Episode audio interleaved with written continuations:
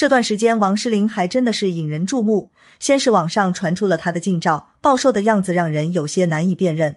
而后其妈妈李湘又晒出了王诗龄在英国的校园生活照，其中还提到了校方特意安排了当年安妮公主入住的房间给她。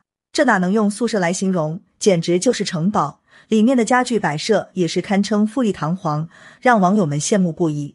而这边还没有说完，那边又有新的消息传出。有一位热爱健身的网友在网上晒出了自己和王诗龄的图片，表示带王诗龄健身的日子是自己最快乐的时光。超自律的诗龄成功减重五十八斤，并表示姐姐希望她永远开心快乐。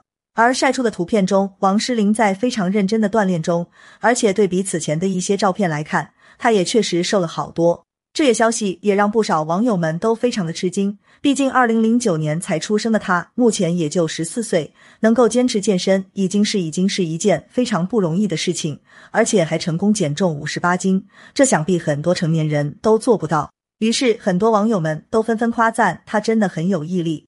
不过，让人觉得尴尬的是，这边刚说暴瘦五十八斤，那边就被王诗龄方辟谣了。在王诗龄瘦了五十八斤这个热搜还挂在前排的时候。王诗龄官网微博就发文辟谣称，辟谣小妞说别信，并带上了王诗龄瘦了五十八斤的热搜，这还真的是有点离谱。不过要说暴瘦五十八斤，确实是有点让人难以理解。毕竟只是一个小女孩，就算能肉一点，又能肉到哪里去呢？说五十八斤确实夸张了，也不知道这个数据是怎么得出来的。其实王诗龄变瘦也不是这段时间发生的事情。早在六月初，王诗龄官网微博就曾发出过消息称，小妞在家健康饮食，坚持运动，瘦了二十斤。